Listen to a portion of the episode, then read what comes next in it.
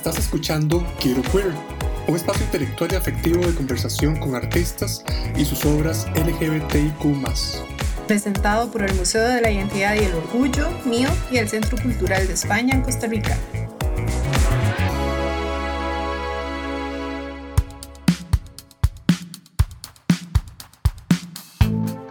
Bienvenidas, bienvenidos y bienvenides.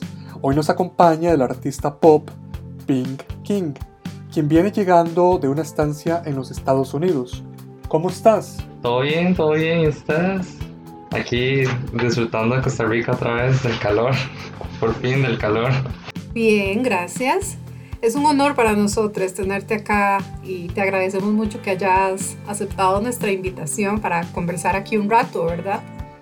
Este, bueno, Pink King, comencemos hablando de tu obra. ¿Cómo sentís vos eh, que tu obra en general o en algún momento de tu vida se relaciona o se ha relacionado con la temática LGBTIQ o queer o como prefieras usar los términos? Eh, bueno, en realidad mi obra creo que de, de primera mano se relaciona con, con el LGBTQ+, eh, de por mí, ¿verdad? Porque yo soy parte de la comunidad, yo me eh, yo me defino como una persona no binaria, eh, incluso me gusta todo sea como género neutro, etc. Entonces, desde la creación de la obra, creo que todo lo que viene tiene como un cierto espíritu de la comunidad, digamos, como un cierto espíritu LGBT, que este, entonces, creo que en un sentido un poco más obvio, mi obra se, se, relaciona mucho como con lo estético superficial también de lo que es la cultura pop y de lo que es la cultura como, mm, sobre todo gay, este, trans, de queer, em, por todos los colores, temáticas que se, que se utilizan, también como de mi obra ha ido evolucionando a lo largo de los años y a lo largo como de los meses también, porque todo va cambiando súper rápido últimamente. Eh, y se ha transformado de ser algo como que empecé a hacer simplemente por lo estético, porque me gustaba la temática, porque me gustaba la danza, a empezar a evolucionarlo a retratos de personas famosas que son eh, aliados de la comunidad LGBT, que además son personas muy importantes en la comunidad y para todos los de la comunidad. A pues trabajar para muchos clientes distintos, a incluso evolucionarlo y llevarlo a, un concepto súper y sumamente homoerótico, eh, en donde de, empiezo como a también explorar un poco como las realidades del homoerotismo y las todas estas cosas y miradas que se ocultan hasta evolucionarlo en algo un poco más realista que expone dentro de la obra sentimientos de la comunidad y que incluso encierra cosas que van más allá de lo que se proyecta y que le hablan a cada persona por separado, digamos, sobre lo que puede leer de, de la obra. Entonces, pues por allá, como para resumirte un poco, eh, creo que va mucho como con los colores, eh, con el erotismo en general, eh, con las realidades de lo que se vive actualmente en la comunidad. Claro, nos queda el concepto ahí que estás utilizando detrás de tu obra. Este, bueno, en este momento la gente que nos escucha tal vez nunca ha visto tu obra. ¿Qué tal si antes de darnos eh, tus redes sociales nos contás un poco qué medios trabajas, eh, qué, qué temas específicos? Ok, eh, bueno, yo trabajo mayoritariamente lo que es el arte digital, o por lo menos eso fue lo que estuve trabajando por muchísimo tiempo.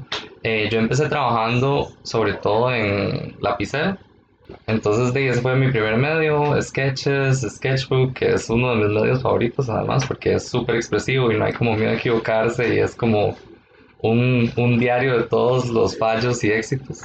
Eh, Posteriormente empecé a trabajar más en el medio digital y últimamente estoy trabajando muchísimo en lo que es el óleo, eh, porque es un medio que me permite hacer muchísimas combinaciones, explorar eh, niveles de realismo muy detallados, así como además poder tener muchísima expresión, porque el, el óleo en sí es muy expresivo también y como que tiene vida la pintura, como que no, no muere en el instante en el que trazas, sino que sigue vivo hasta que se desarrolla y al final es, eh, es una obra totalmente diferente. Entonces esos son los medios como con los que he estado trabajando ahorita. Y pues cuando se trata de, de clientes o personas que contratan el trabajo, pues depende muchísimo de, de lo que la persona quiera realmente. Claro. De hecho, viendo tu obra, es muy llamativa la paleta de colores que utilizas, este, lo cual definitivamente me confirma lo que decías, ¿verdad? Como definirte como pop artist o no querer definirte también, este, y las emociones que estabas diciendo que, que, que se asociaban a tu trabajo. Y como referencias estéticas, ya que estamos hablando de, de la forma de tus trabajos, eh, ¿qué crees vos que son referentes visuales importantes o teóricos, teóricas eh, que hayan influido en tu obra? Pues yo en general siempre trato como de guiarme muchísimo también por lo que está pasando ahorita, digamos. Entonces, así sigo montón de artistas que van como por mi, mi misma línea estética o mi misma línea conceptual en Instagram, en TikTok, porque ayuda muchísimo como a enriquecerse. Entonces, por allá eso es lo que siempre estoy. Eh, sin embargo, algo más teórico o estético o más histórico tal vez, eh, siempre he mirado muchísimo a Degas y creo como que el uso del color de Degas ha inspirado muchísimo en cómo, tal vez no son los mismos colores, no es la misma paleta, pero el uso de como colores un poco más exagerados, plastas importantes de color, eh, también di al principio con lo que eran los bailarines de ballet, que es algo que siempre me ha fascinado y, y que además se, se, se, complementa muy bien con la exploración del cuerpo, que es algo que yo exploro muchísimo. Y se nota mucho, sí, se nota mucho en las posiciones de, de la figura humana que, que mostras. Se nota mucho la influencia de, de la danza, sí. Qué dicho, qué dicho. este, creo que también muchísimo me inspiro en la ilustración de moda, entonces eh, creo que es algo que me fascina, la moda es algo que siempre me ha intrigado porque es algo más allá que simplemente ponerse ropa, sino que realmente tiene un montón de magias simpáticas por allá y, y crea un montón de sentimientos también. Entonces es, también como una obra de arte y plasmarla, por ejemplo, con la influencia de David Downtown, es algo que es una persona la cual seguí por mucho tiempo y, y me encanta su ilustración. Y he tratado también como de aplicar ese sentimiento de no, de no tener la necesidad de finalizar algo para que se vea bello, sino que puede dejarse un poco como a la imaginación. Eh, creo que en, el área de realismo también estoy súper inspirado por William Burguereau, que es increíble, por supuesto, y él tiene pues una técnica muy, muy rica, muy detallada, muy académica, y sin embargo es un artista realista, que es algo que he estado tratando de explorar últimamente. Y no, realista, no realista como, como mucha gente lo confunde con lo figurativo, sino el hecho de presentar escenas reales, de personas reales, de cosas que pasan, de, así como también él presentaba otras escenas eh, de súper, no sé, fantasiosas igualmente. Sí, exacto, no un realismo a lo, a lo curvé, ¿verdad? Sino como, como un academicismo bastante figurativo y muy hermoso, ¿verdad? De, líneas, sí, sí. Sí, sí, exactamente. Y también por la parte de eso, de reflejar como la realidad de las cosas. George, Reed, George Friedman ha sido como también una super inspiración para el área anatómica y ha sido como uno de los que más he estudiado eh, ya a la hora de estudiar anatomía pura. Eh, y Norman Rockwell con esas escenas americanas que además creo que de él tomo un poco más mi parte de ilustración más que de classic oil painter, ¿verdad? Eh, porque tiene escenas súper ricas que tienen demasiado contenido, demasiado sentimiento.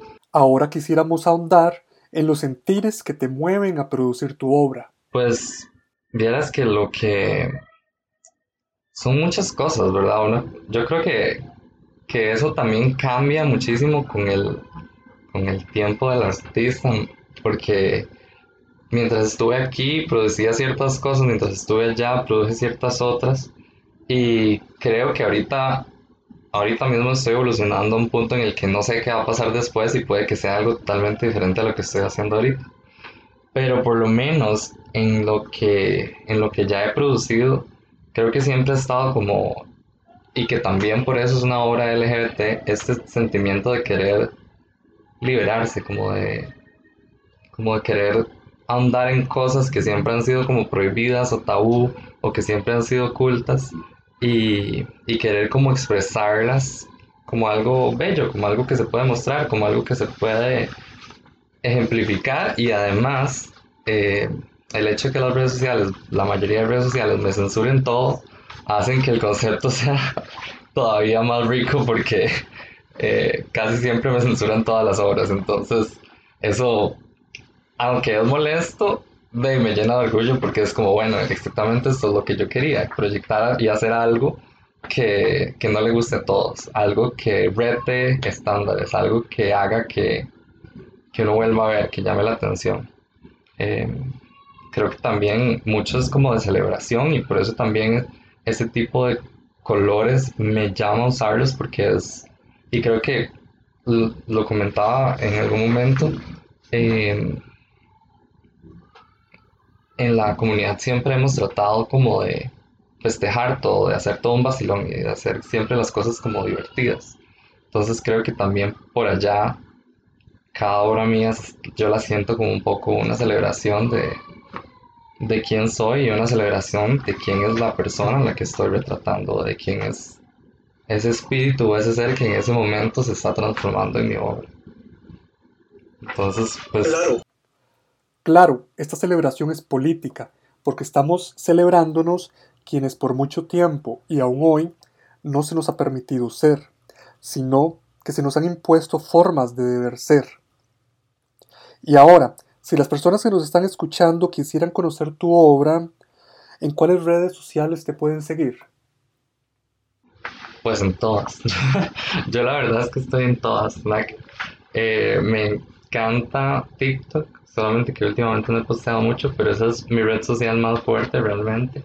Ahí es donde agarro la mayoría de tanto de follows como de atención, como de visitas al sitio web, etcétera. Eh, Instagram es donde está la mayoría de mi obra, entonces Instagram siempre es como una especie de portafolio que va a estar ahí presente. Eh, Twitter es un poco como también, pues tiene obras mías, tiene mis TikToks, pero es también como un desahogo emocional, entonces como esa parte de, aquí está la, aquí está la obra del artista, acá está como la crea, y Twitter es como qué es lo que vive el artista todos los días. Entonces es algo un poco más personal, pero también ahí tengo mi obra presentada. Y por supuesto también pueden seguirme y ver todo lo que hago e incluso ordenar cosas en mi página web. Que mi página web es eh, itspinking.com. Y creo que de hecho todas mis redes sociales son itspinking, entonces no hay forma de perderse. Tanto en Twitter, tanto en Instagram, tanto en TikTok, las tres son itspinking. ¿Y cómo ha sido recibida tu obra en los Estados Unidos? Vieras que es interesante hay muchísimas personas que incluso la ven como, como algo un poco tal vez está censurado. Eh, hay gente que le ha gustado muchísimo. he tenido personas que me encargan retratos de ellos mismos para tener en la sala o en el cuarto. Eh, pinturas gigantes o pinturas pequeñas. Eh, y hace que también el, como la pintura y, y, la creación de ellas no se convierta solo en una entrega de productos, sino como en una experiencia, porque es como la parte de modelar, de modelar en vivo, de cómo crear una escena erótica en vivo que refleja todo eso dentro de la obra y que la persona se va feliz con la obra porque es como cómo se logró expresar eso que la persona estaba sintiendo en ese momento. Eh, y pues he tenido de todo. Cuando la, la salí a vender a, Union Square Park, gente escandalizadísima, ¿verdad? Entonces tuve que censurar algunas piezas incluso. Eh, y otras señoras súper felices que se mueren de la risa. Y incluso una de ellas le compró una pieza al hijo, por, entre ella y el novio. Entonces, y el novio del hijo. Entonces, de como que se llamaron, eh, se pusieron de acuerdo, reunieron la plata y compraron la obra y se la llevaron. Y súper feliz. Entonces, es un poco de todo, ¿verdad? Muchísimas gracias por habernos acompañado. Esperamos que podamos seguir retando a la sociedad y celebrándonos en otros espacios. Por supuesto, muchísimas gracias a ustedes.